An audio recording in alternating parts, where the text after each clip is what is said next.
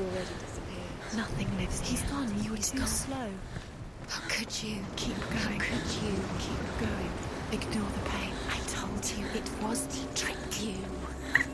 I told you. Where are you going? Ah. There's nothing to follow. Come on.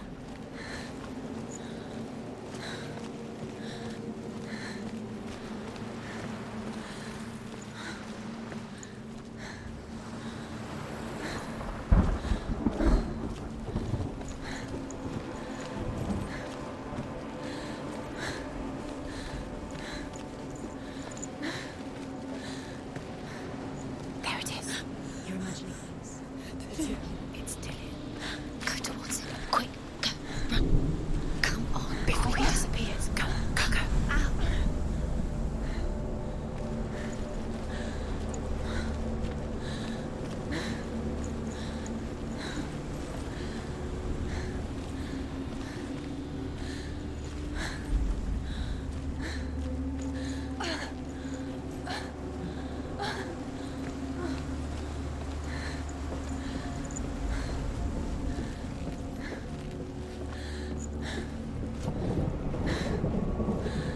Before she first met him, she was not in a good place. Just a teenager, but not like the others. Barely functioning, she rarely left the house. Her father, Zynbel, made sure of that. Only occasionally did she venture out on her own, collecting firewood and herbs. Errands out in the Orkney Plains.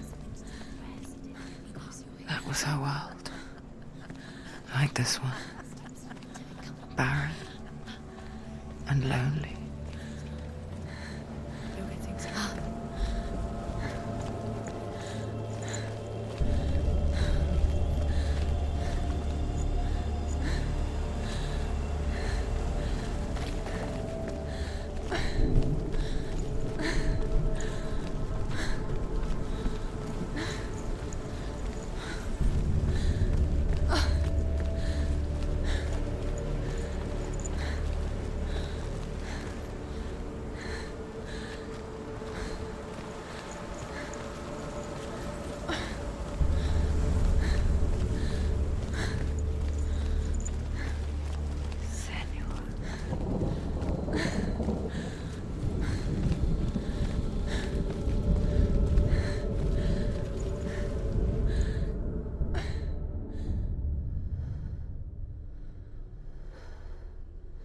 Senua, there will be times that you will feel alone and exhausted, like a strange little fish swimming against the tides of the big ocean.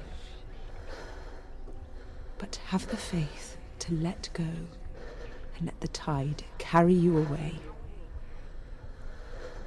Because the whole ocean is your home, and it does not ask you to swim against it.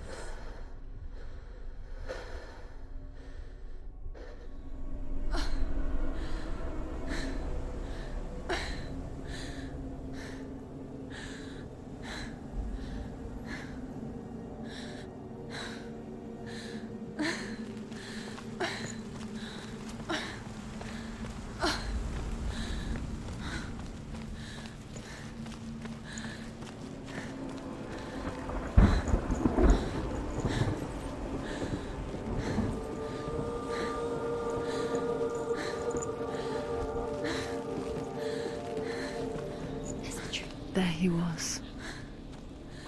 The lone figure of a boy. He's there.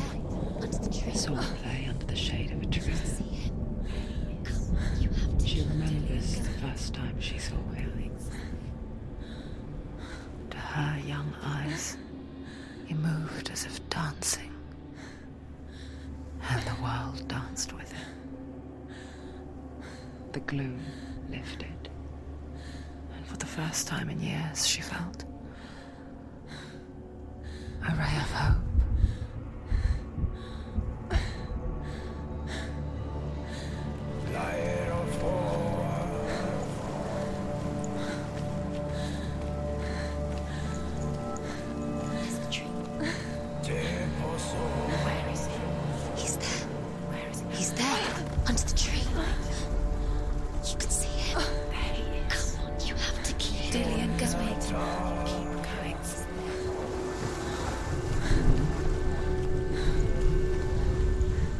The Northmen tell of a great hero. His name is Sigmund. His father's hall was built around a great tree, and one day, Odin comes and thrusts a sword into the tree, a gift to whomever can release it. Many try, but the sword only comes out at Sigmund's touch. His brother-in-law, King Siggeir, wants it, but Sigmund refuses him, so King Siggeir plots revenge.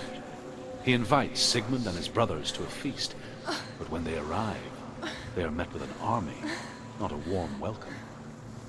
King Siggeir captures Sigmund and his brothers, steals his coveted sword, and readies them for execution.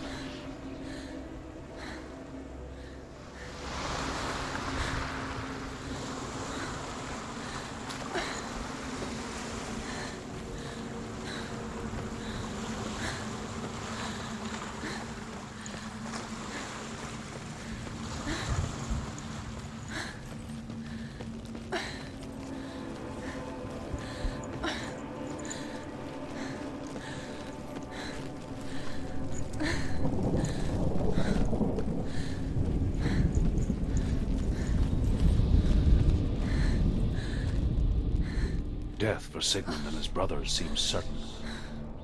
But the king's wife is Sigmund's sister, and she begs for mercy and implores the king to chain them up instead. He agrees.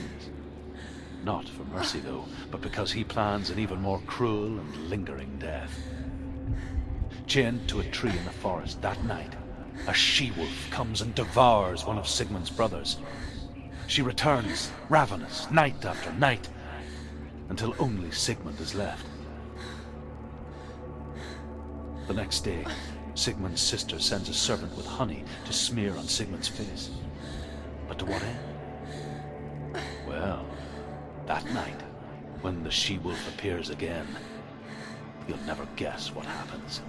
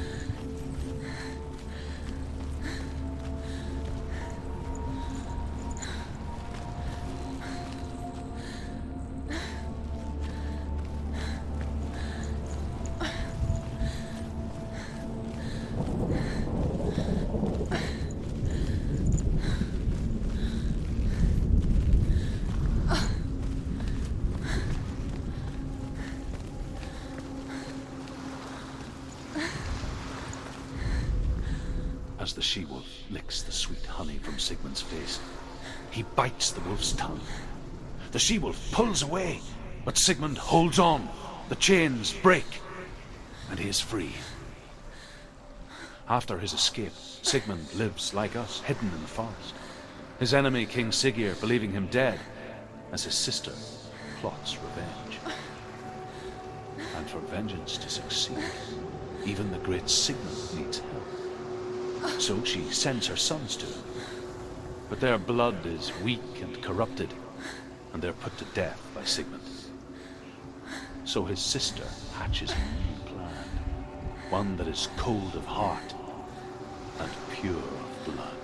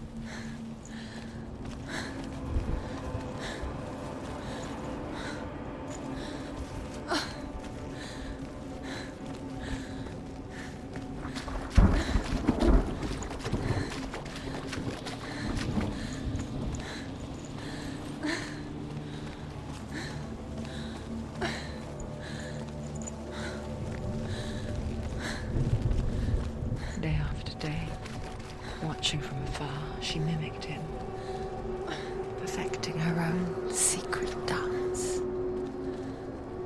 Wishing those fleeting moments of light would stretch out to last forever. Sigmund's sister trades shapes with the sorceress, and in disguise, she lies with her own brother. She gives birth to a son named Sinfjotli. After a time, she sends him to the forest to Sigmund. He tests the boy and finds him strong and fearless, and so they go to take their vengeance on King Siggeir. But luck is not on their side. They're captured, and Siggeir has them buried alive.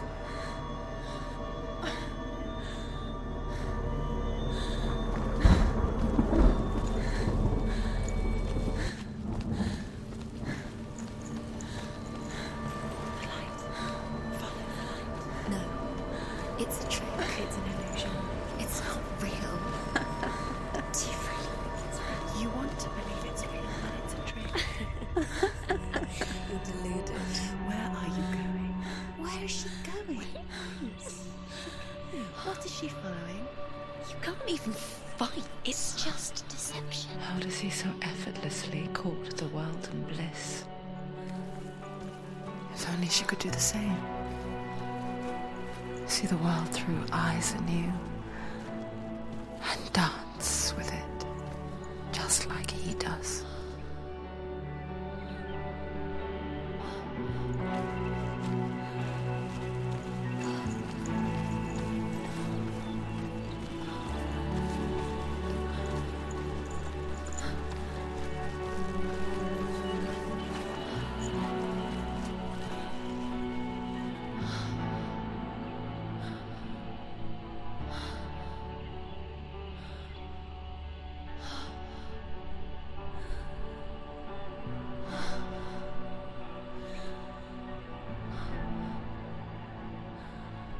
What's your name?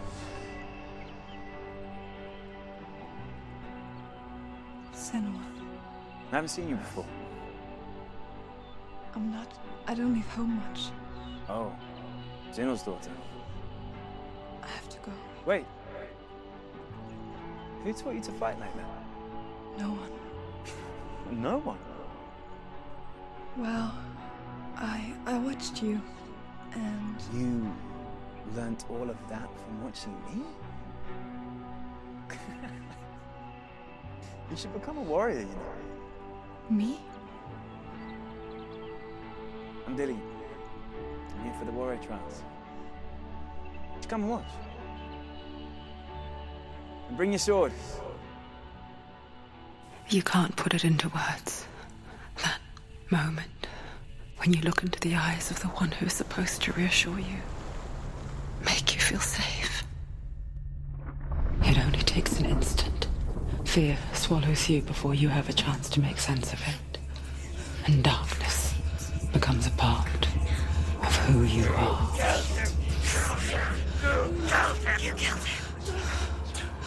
But her world changed the day the Northmen took him from her. Senua knows that there's no going back to how things were. That there's nothing to go back to at all. Stay still, stay quiet, hide, don't tell her. Their gods can see into your mind. They will use this power to destroy you. They won't stop me. I can still feel him. Whatever's left of him. They will never let him go. I'm not gonna let him rot here. You're the one rotting here. Leave me alone. You will die here. No. And all your suffering will have been for nothing.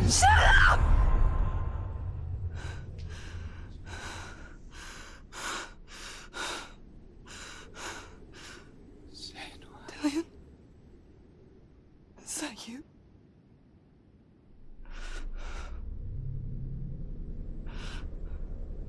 I'll find you, my love. I promise.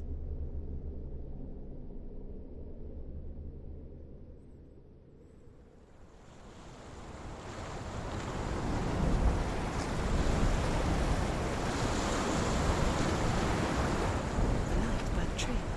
Can you see him? You want to believe it. Is he it's not real. Is he there? You're alone in these mountains. Is that Delia? Nothing lives here. You won't survive. you met him by the tree. She met him by the tree. Maybe it's a sign, the tree. What's he trying to tell you? He's waiting for you by the tree.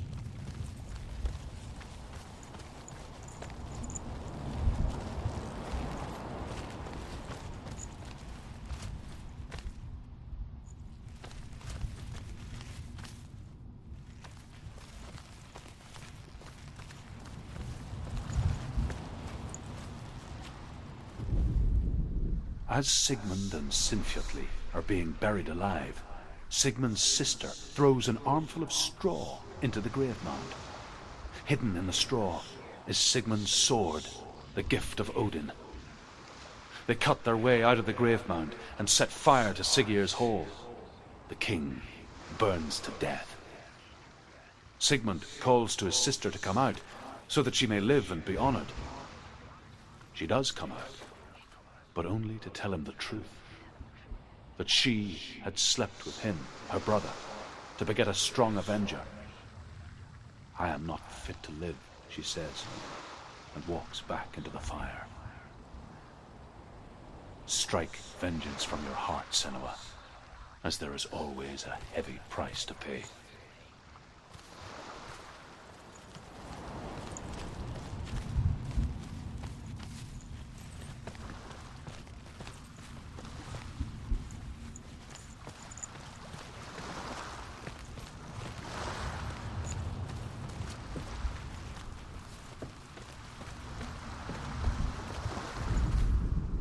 And here is the end of Sigmund's story.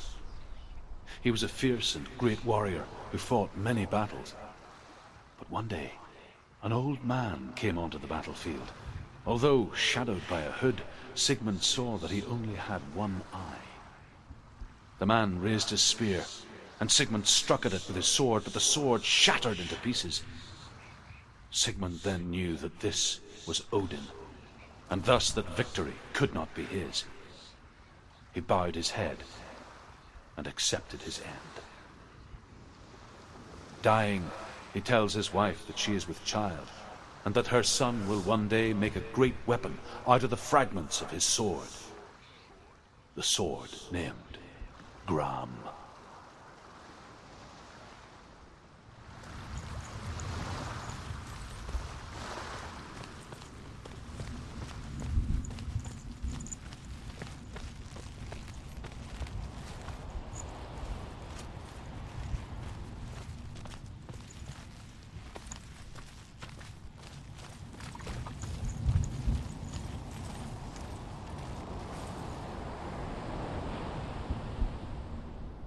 Take, Take the it. sword. A sword. Take it. Dillion left it for you. Take it.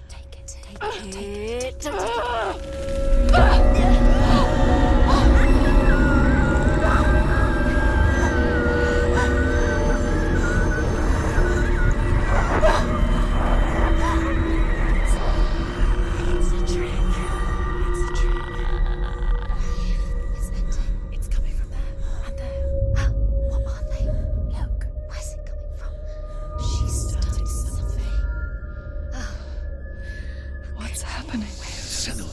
imagine a sword that can slay gods.